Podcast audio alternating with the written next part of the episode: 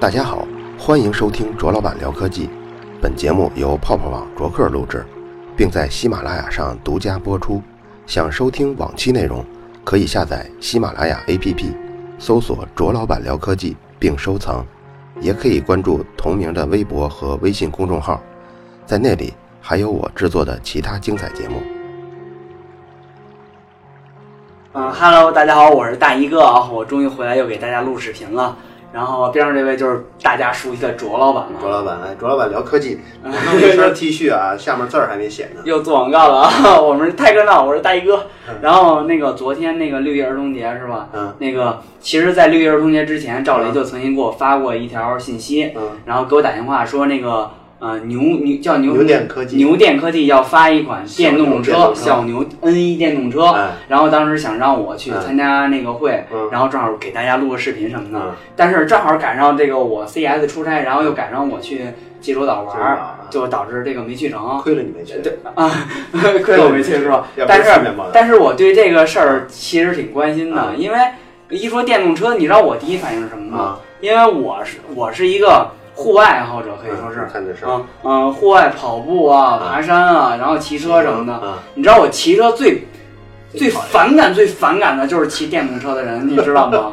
啊嗯，当然，呃，今天这我俩处基本相当于是对立面，因为我是骑自行车的，我是骑他是骑电动车的。当然了，像卓老板这种骑电动车的，如果生活中全都是类似于你这种骑电动车，我并不会感到反感。那你反感的是哪些？我反感的就是。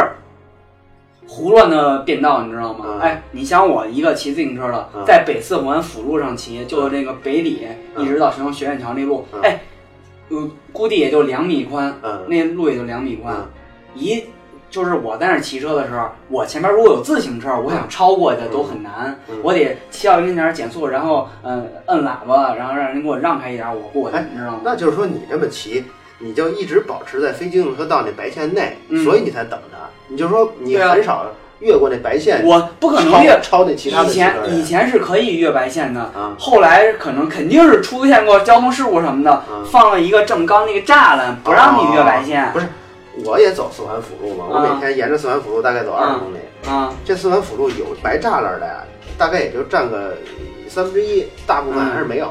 大部分是没有啊，嗯，但是你很少超。我基本我我基基。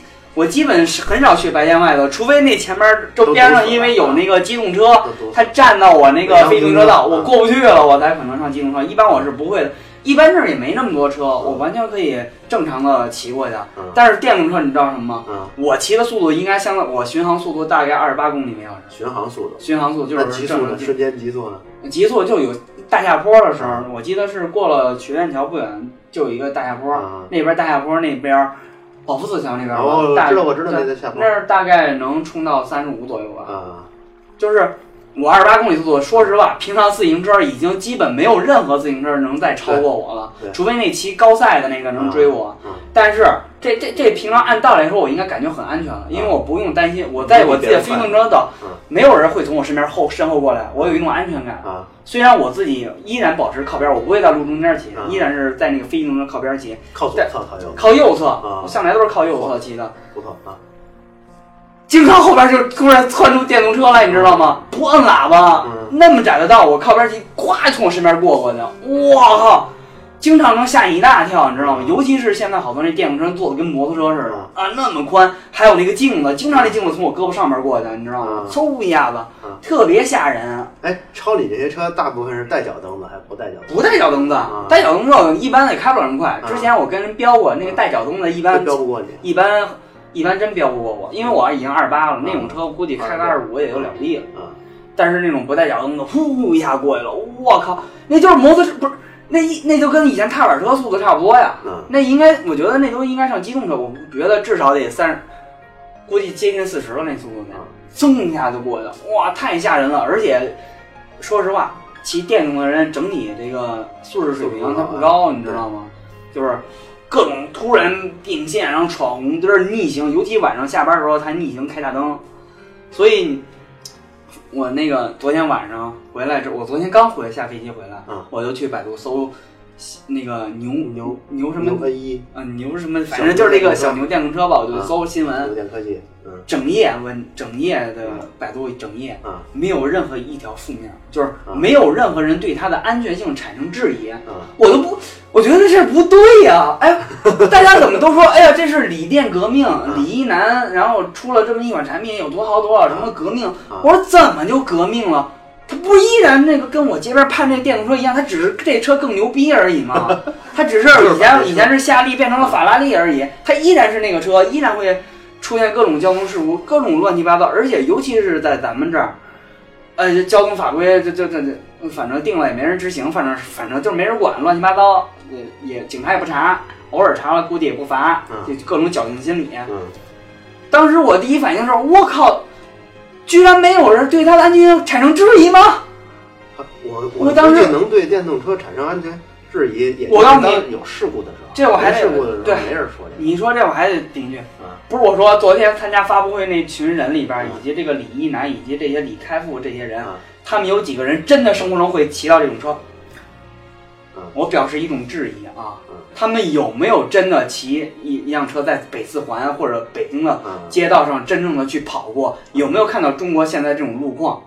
当当更多的人去骑这个车的时候，刚才他发布会说了，两亿人，两亿人骑，每天发生多少交通事故？北京什么第二中级人民法院调查事故，从一一年到一四年，这个事故一直在上升。另外，你知道吗？一旦造成事故，是一四年发生了五十二起事故，你知道伤亡率有多少吗？百分之八十八。对，因为十个人里边有八点八个人挂掉了。嗯，这是一个非常非常危险的交通工具，只要法律法规不完善，嗯，这东西就，嗯，我觉得你其实我一直觉得你是你是嗯啊，你懂吗？什么呀？嗯，属于违违违法 违法行为。这个其实，但是。我知道像你那种骑车的，你非常遵守交通规则。啊。而且我坐过你的车，说实话，我坐你车我有点害怕。啊，因为那速度真的是上四十了。啊，我已经感到害怕了。啊。这跟坐摩托车的感觉还不一样。啊。摩托车那个 稍微你坐我这台 铃木的摩托车，至少人上了牌子，开这个车的人有驾驶执照，有全面的通过考核，他有这个制动什么的都是经过呃这呃法律法规。而你那个，说实话，他。在我看来，这是一个就是甚甚至不会骑自行车的人，自行车还得学怎么蹬呢？你那都不用蹬，往这大哥一拧，噗跑了。这个完全就是说白了，我觉得真是危害，危害性远大于它的便利性，甚至。而这个事儿啊，我感觉除了有像你这个，我像你这种要求的这种，我没我没要求，我觉得人比较少啊，因为好像是即使是一般人通勤骑车啊，他不会骑这么快，所以他。被超这是百分之百的事儿，对，被超很正常，对，这没。然后还有就像你，比如说我说我骑车的事儿，嗯，我基本上有一一半的时间是在非机动车道，一半是在机动车道，嗯，原因就是因为有时候非机动车道你过不去，呃，非机动车道有好多人，嗯，然后还有一个就是好多车，嗯，你要算北京整个的这个交通路况来看，嗯，呃，路况情况。就是行驶状况最好的，应该算是环路的主路。嗯，其次呢，就是环路的辅路机动车道。嗯，最次最次最恐怖的、最复杂的，就是环路的非机动车道。因为这个非机动车道有三个方向，哎，有三个这个乱七八糟的是种类。一个是并并道进来的，嗯，机动车道就是压着白线进非机动车道，太多了，这太多了。还有就是从这非机动车道压着白线要出去的起步的汽车。的，哎对。然后还有就是因为非机动车道的那个右侧就是各种的路口了，路口。哎，路口转过来的或者是转进来的，嗯，然后还有各种的逆行，嗯，和闯红灯，嗯，所以非机动车道是本身就是最复杂的，相当复杂。我觉得如果你比如说咱们作为假设，嗯，这些我刚才说的三四种状状况都没有了，大家都遵守规则的情况下，嗯，即使这个有一些超标的这个电动车，嗯，是在你旁边超过去了，我觉得也不会让你造成。嗯，更大不会让我害怕。对，更大的不安就是现在，我觉得有可能是这种情况。假如说这个混乱的程度如果按分数计呢，嗯，达到六十以上就会让你感觉不安了。嗯，那么实际上这五十五分的情况，这上升到五十五分都是由于各种其他的混乱而积累的。嗯，然后这个电动车的超标电动车从你身边超过呢，是压死骆驼的最后那个因素。那那因素，他再一超速，就让你感觉到甚至没法骑了。那我太害怕了，尤其你知道吗？北四环就是那边。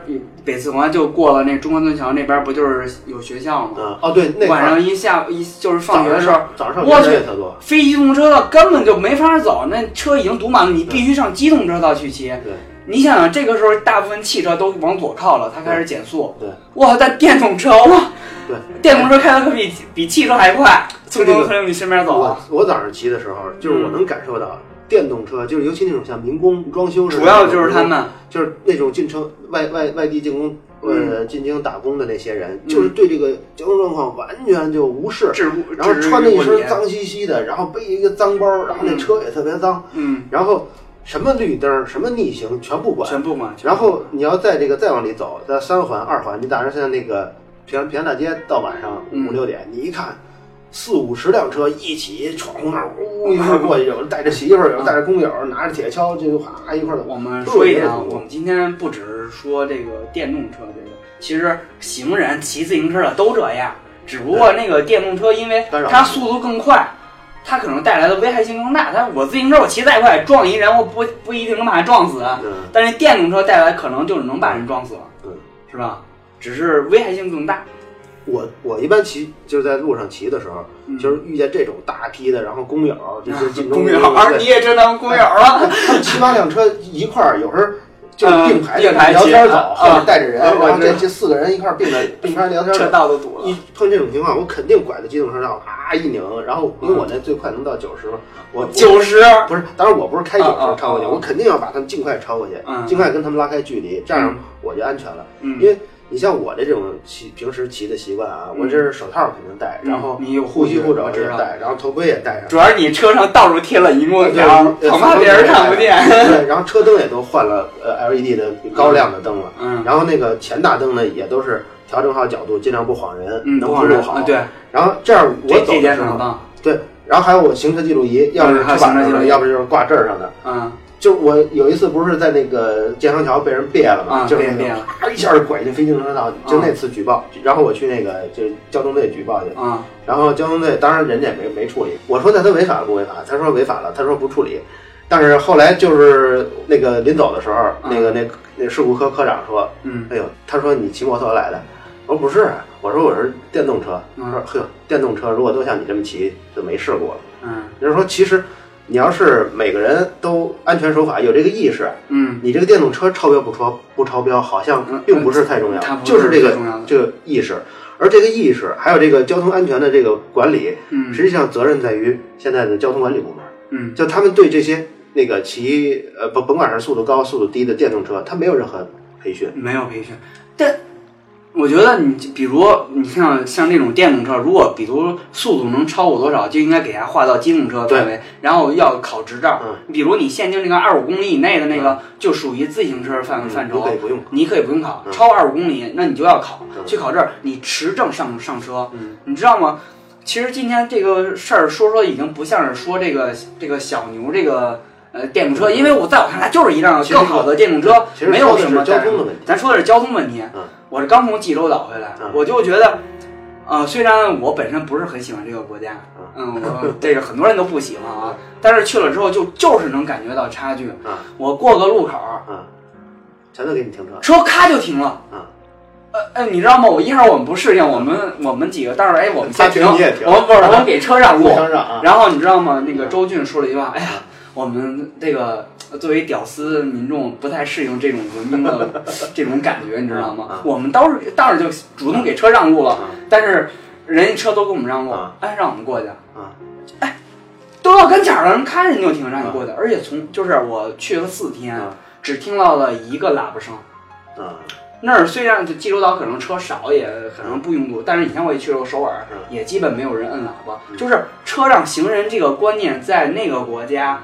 被普及的非常好，而到了咱这儿，就原来啊，就是这些不守法的这些人，原来他们走路，或者是原来他们骑自行车，他们一样不守。一样。但是当这些不守法的人速度一下提高到四十公里、五十公里的时候，那就有危害性了。就真的有非常大的危害性。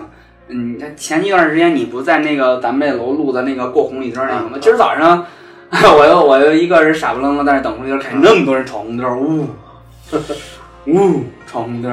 哎，我觉得像这种闯红灯啊，或者是这种拼了命的抢道这种，嗯，跟咱们这社会环境有关系，就是它资源跟人，就是资源少人多，嗯，所以任何的种类的资源，比如说孩子上学，嗯，去医院看病，嗯，然后去领这些社会的保障，嗯，还有这个道路也也是资源呀，交通资源，嗯，让你能不能快走，这全都是资源，嗯，咱们就是资源少人多，嗯，还有资源的分配不合理，就是你说北京为什么你上下班能堵成这样？嗯，它这个环路把所有的路人全都引到环路上来了，那大家都在环路上停着，嗯，它如果要是其他的路，它能。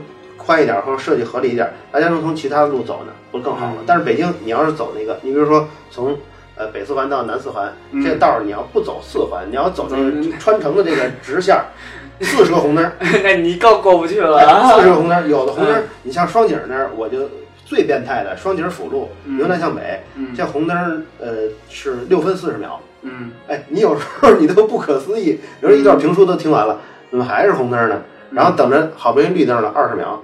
我骑电动车快到，还没到完全过呢，已经变灯了。那行人呢？他得跑啊，他得跑跑过我那个电动车，它才能在红灯、绿灯范围内，它时间段它才能通过。所以也有好多设计不合理，本身就资源不够，然后设计再不合理，就导致了很多人，就他上路以后有那种，一个是有路路怒症啊，还有一个就是那种这个这个这个这这种担忧，就是资源不够，我怎么办？我抢，我拼命，我我我别，就是那种心态。但是在我看来，逼的人就。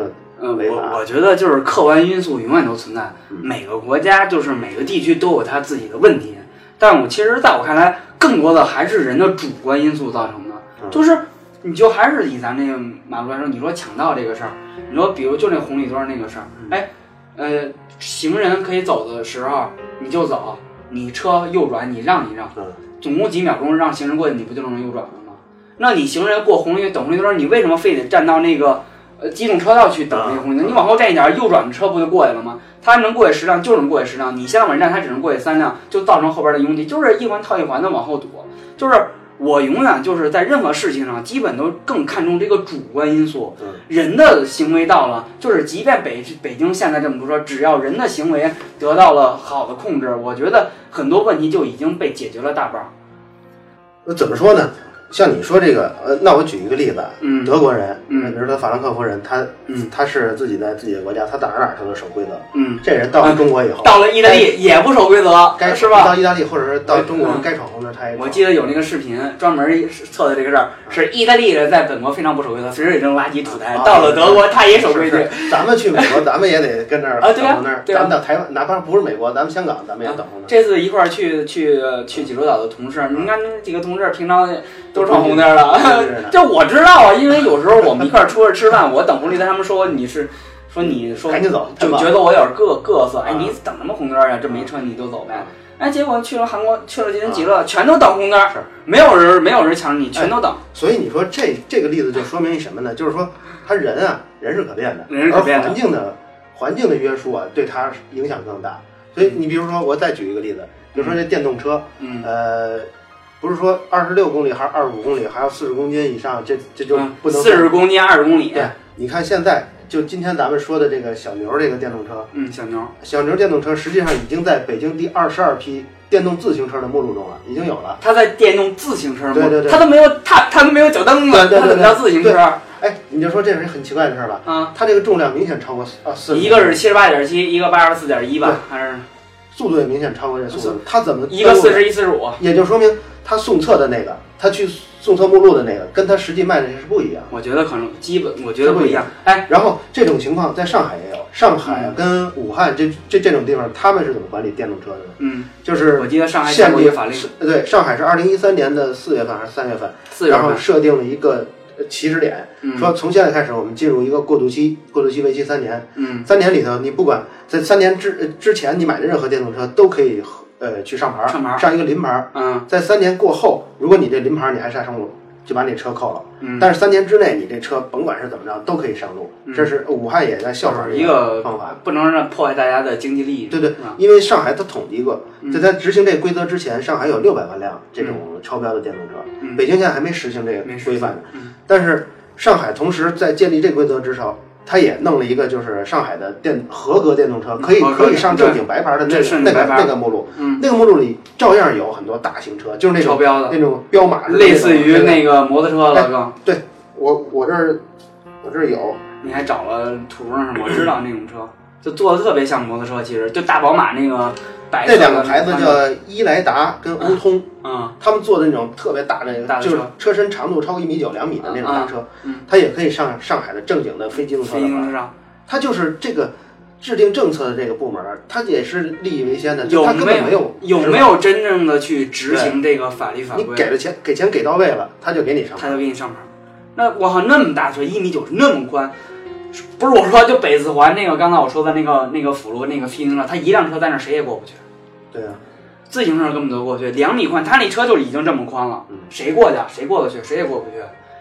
其实就是一上梁不正下梁歪，他这个执法部门都开始自己吃黑钱，然后弄这种。咱们今儿是不是说的有点多了？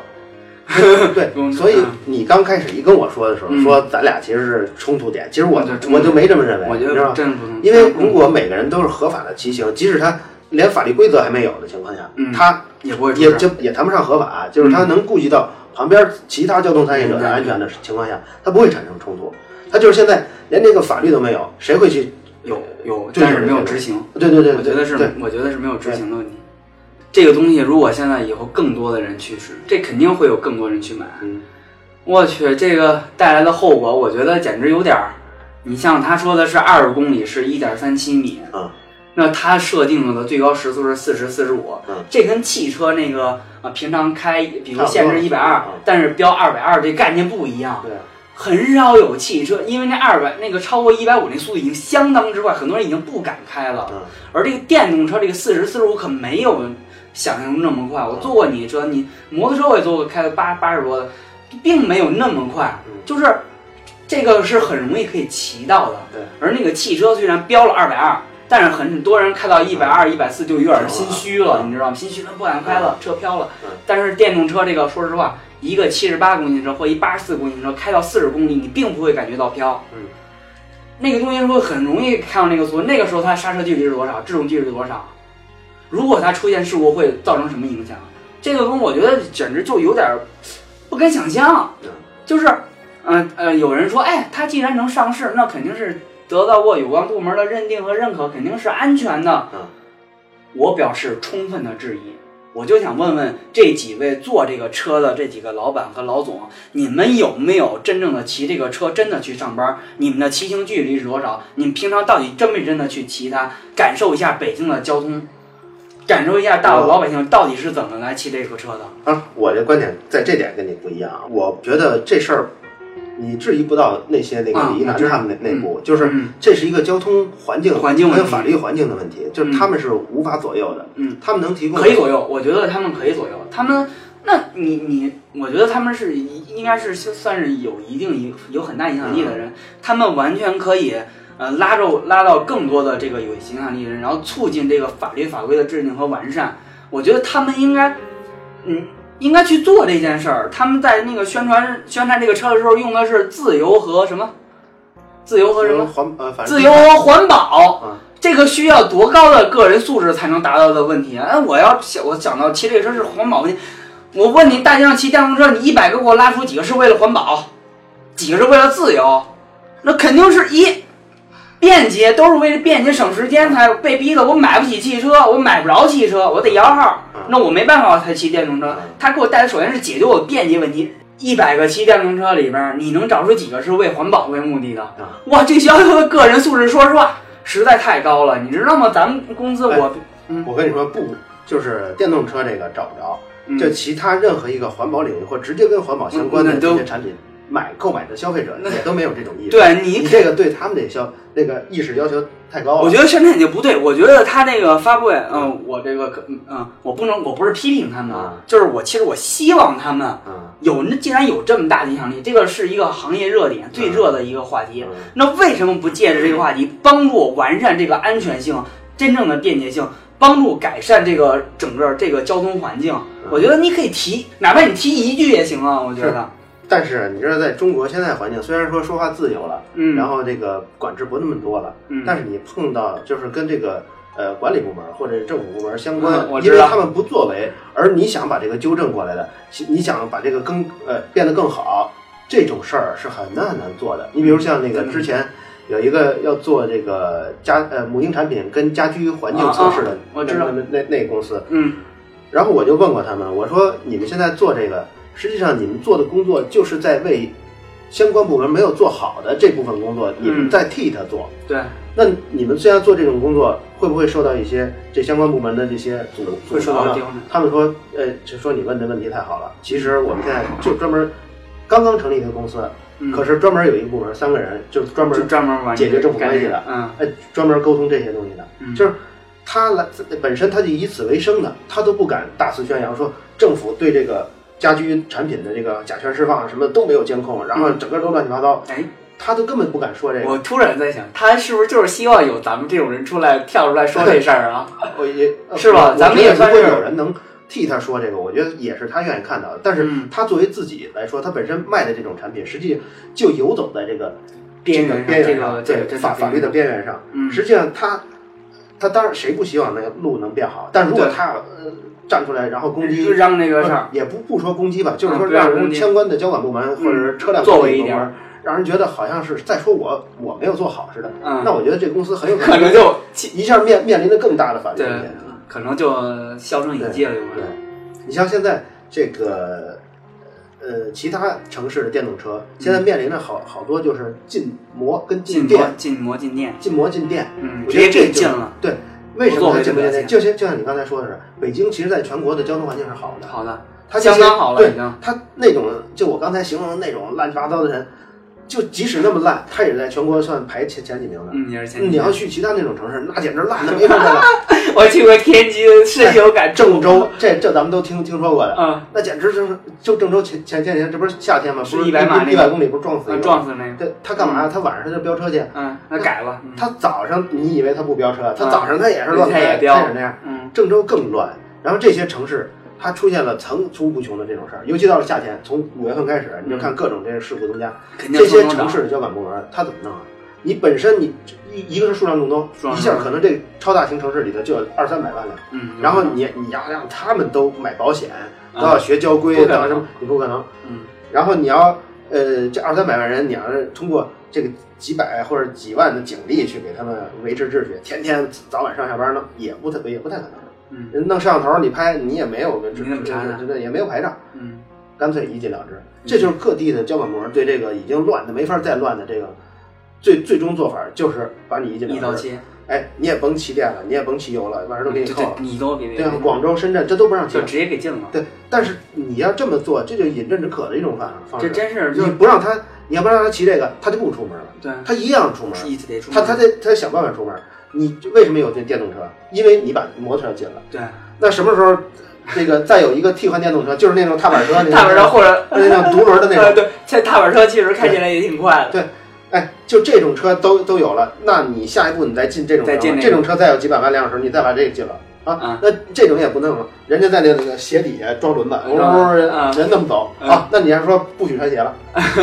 所以这种法律的这个管理方法，它就是一种临时措施，一种粗暴的东西，它就其实也就是一种懒政。嗯，你要是。能够把这个从根儿上，嗯，一个解决好了，或者说，或者说，你你像北京可以温和一点，你可给他一个调控。我觉得，甚至像北京，它就应该解禁禁禁摩。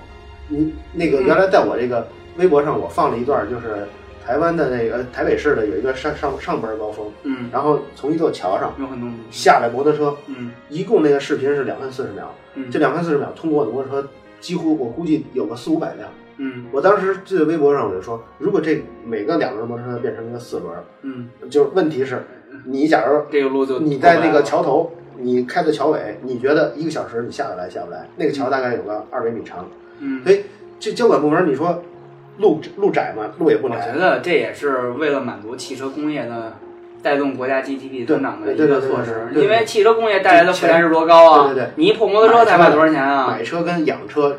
跟整个炼钢企业全都有关系。那你一个辆汽车能带来的附加值多少？你一个摩托车才带来多少附加值？对，这我算过，因为我我也我有燃油的摩托车，我有电动摩托车。这个跟汽车相比，假如说咱们说一个十万块钱的汽车，燃油摩托车算保养费，算是折旧费，嗯，这个大概是汽车的八分之一到十分之一。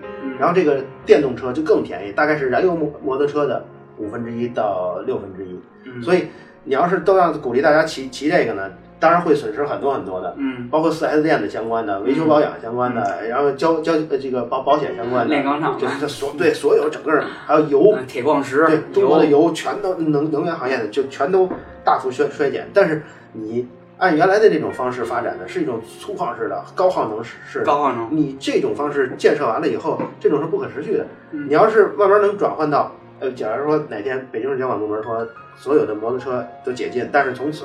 每一个摩托车都应该上牌买保险，都应该有有那个双证，规范驾驶。对，然后你你这样的话，我觉得北京现在的就相当于北京现在四环路再拓宽四四到五倍，嗯，就像现现在的路况资源再多四到五倍，这时候人就可能就不那么拥挤了，不会拥挤，资源变多了，人还是那么多，那一下大家可能就没有那种紧张的情况。我记得我小时候就是，呃，我初中，比如说九九六年、九七年、九九年上小学，哎。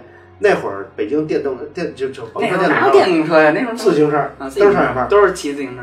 为什么北京它有这么宽的这个路啊？就是因为当时骑自行车太多了。北京的那个非交非机动车道六七米宽或者十多米。我小时候我印象特别深刻，自行车道比机动车还要宽。机动车里边就两车道，外边一大块全是那个自行车道。这自行车道其实就是历史原因，就当年骑自行车太多了。我当时骑那个呃，从那个这个这个到到雍和宫嘛，然后那个自行车道。几乎就是并排着啊，有那么七八辆，你知道吗？一点问题都没有。车挨车，你离前面那车轮大概四五米，然后骑呃车把离旁边那个人的车把大概四五四五十厘米，嗯，就整个一车道满满满全都是自行车，那个通信效率多高？那那效率相当之高。那个通信效率多高？你你说当时北京也比呃也就是一千多万人嘛，可是我就没遇到过说那时候没一千万，那时候七八百万也就。没没没，那那那会儿上一千万。嗯。那会儿我就没遇到过说堵车，那会儿坐公交车，当时就说那个堵个十分钟一个路口，堵十分钟了不得了。嗯，现在再走那个，我上下班还走个原来上上学那条道。雍和宫那儿是吗？哎呦，从雍和宫一直到汇新西街那条道，要是六点的时候没一个小时，呃，过不去，估计过不去。所以那边太堵。对，你说什么时候交管部门他要把这个放开了，并且我觉得这不是交管，这不只是交管部门的事儿了，这个就上升到。这这个高太高度太高了，好像。你说这上升到整个国家战略问题了都？这哎，真真有可能。我觉得有可能最后这个问题靠怎么解决？就是国家战略能改，就他就改了。这个问题最终解决就是人口慢慢慢慢慢慢萎缩。不可能，大城市北京怎么可能人口萎缩呢？就是不是就是随着整个呃，当然我说的时间跨度比较长，比如说到二二零七五年，这这种时候，全国的人口已经到了呃六亿人了。这会儿北京肯定也就少了。我嗯，我觉得那也很难，因为我觉得未来就是人口依然会向大城市扎，然后外边的小城市可能就会消失，大城市永远不会缺人口，永远不会缺。而你说那二零七五年，就是还剩上次咱俩聊那家，当智能汽车已经开始普及的时候，都不需要私家车了那种情况。对，北京有五十万辆私那个出，我在家里地点后冲我的智人工智能喊一句，我要去建德门，嗯，给我叫辆车。给我叫辆什么什么车，然后自己就开过来了。一会儿看我门口直接上车，我根本就不用坐着，他给我拉过来了就行了。哎，那太爽了就。我突然有一个感同身受的这感觉，就是你说你骑自行车的时候，旁边电动车超你非常不安全。嗯。我骑燃油摩托车的时候，嗯，就实际上我，当然我那挂挡车可能就是不太。你不会骑燃油的也在非机动车上？不是我，那肯定在机动车，因为你要是机动车，你别速度太快了。明显是机动车的时候，你要往非机动车上骑。一个是你本身速度起不来，嗯，二一个你真的是一点都不敢开，因为你只要撞上，不管是什么原因，你全责。对，不管什么原因你全责，来的就是你全责，不管对方是逆行的还是路上撞了全责，你撞了就全，所以你肯定得走机动车。嗯，可是我呢，一个是操控可能不那么熟练，二一个就是大部分大部分那个这个这个四轮的车，他不把你当成一个机动车，你知道吗？他他特别他诚心，对他诚心变，他特看不起你，你又停他前面，我坐我哥们儿，我说别别别。他老他老滴滴你，滴滴你。二一个他晚上他给你开远光晃你，对晃你，或者是故意的超你，然后过来去别你。嗯，所以那会儿你就感觉自己特别的不安全，被歧视的感觉总是有一种我靠。你要是开一个那个那种那种老年代步车，有一个棚子，我觉得那种你还好一点。我觉得那特别不好。那天看一老大爷骑着那种电动的自行车上北四环主路，是有那个不要命的。但是你的心理上压力会小一些，因为你有一个安全东西罩着，是吧？但是你骑着摩托车的时候，你只要碰上，一定是你完蛋，一定是你完蛋。但是可是对方已经那样威胁你安全了，但你没办法，你你你只好减速减速减速，这样让他先。那不是以前看过那个有一个视频，一个老外估计被那汽车给别了，追上来踹了一脚，自个儿躺地上了。那你哪踹都是人家汽车，人家铁四个轮子的。所以你要说北京交管部门，他要是能把这些两轮也普及了，就告让每一个司机都知道。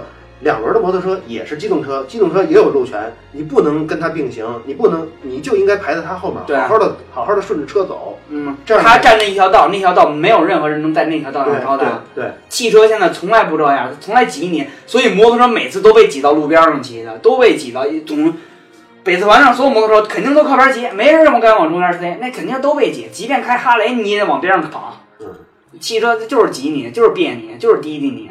好，总结吧，邵老板。我觉得今天聊差不多，我觉得咱俩有点，是不是这不是伪伪伪装公知来了？我觉得不好，这个是吧？但是我觉得我俩说这话是有意义的。我就是希望更多人遵守交通规则。我觉得让这个社会更美好一点，总会就是会更美好一点。嗯，我希望我们早点也是我很多人看不起韩国人，嗯，那我希望我们有一天超过他们。那时候，那个是。不用去看不起他们，自然会觉得你中国人牛逼的那种感觉，你知道吗？我希望是那种感觉，而不是哎呀，我瞧不起你，哎，我瞧不起你，我觉得挺无聊的。反正我的观点就是，嗯，就这种事儿是责任在于管理者，就是交通的，不止在于规则的，在于全全民全民责任，这绝对是 全部大众的责任。这是这是我的观点，嗯嗯，就是这些管理，我老喜欢跟你辩论啊，制定规则的人，他们首先这个素质到。而咱们现在还这包括政体跟这个这个商业利益上都没有这个这个环境，但是我希望今后可能是十年二十年，这个方向能有一所扭转之后，出行的路上，不管是电动车还是非机动车，还是汽车还是摩托车，他们都能互相尊重。嗯，那还是我最后表达一下我的观点吧。嗯，我跟你观点真不一样，不只是管理者，我觉得就是，嗯，这个社会上发生任何事儿。肯定是全民问题，就跟以前成龙好像说过雾霾啊是全全民问题，结果就受到抨击，说是国都是国家的事儿。我就纳闷，你难道不是这国家的一员吗？你没有在这呼吸，没在这吃饭，你没有去闯红灯，你没有去干嘛干嘛吗？那你为什么没有从自己的角度去考虑啊？我觉得每个人，即便是当政者还是我们为老百姓，都要考虑自己到底做了什么。你刚才说那个闯红灯不闯红灯？说实话，那执政者他可能就去闯红灯了，他可能就是那违法违制违法自己制定法律的那个人，他这种事儿很常见。就是我觉得这是全民问题，我们从哎从自身做起，但是也要去经常去呼吁，如果有人犯了错，我们就去指责他，去帮助他改进。我们除了 我觉得指责他就行啊，我除了律己，也要帮助别人自律啊。知道吗？就有人说，哎，你说两句话有什么用啊？我觉得今天咱这录制视频就有用，嗯，因为至少有很多人会看到这个视频，知道有人在呼吁这件事儿，甚至我觉得可能这是那个李一男同志没敢说的那些话，对，我觉得咱帮他说出来，我觉得啊不一定说帮啊，我不知道他觉不觉得咱帮，但是我觉得说出来，我心里我得到了一种精神上的满足感，嗯，我希望看到这个视频的人，甚至哪怕有一个听我这句话，然后哎。明天你过马路上没有闯红灯儿，哎，我就问，咱们这工作。好了，以上就是本期卓老板聊科技。在同名的微博和微信公众号历史消息中，还有其他更精彩的内容，期待您的关注。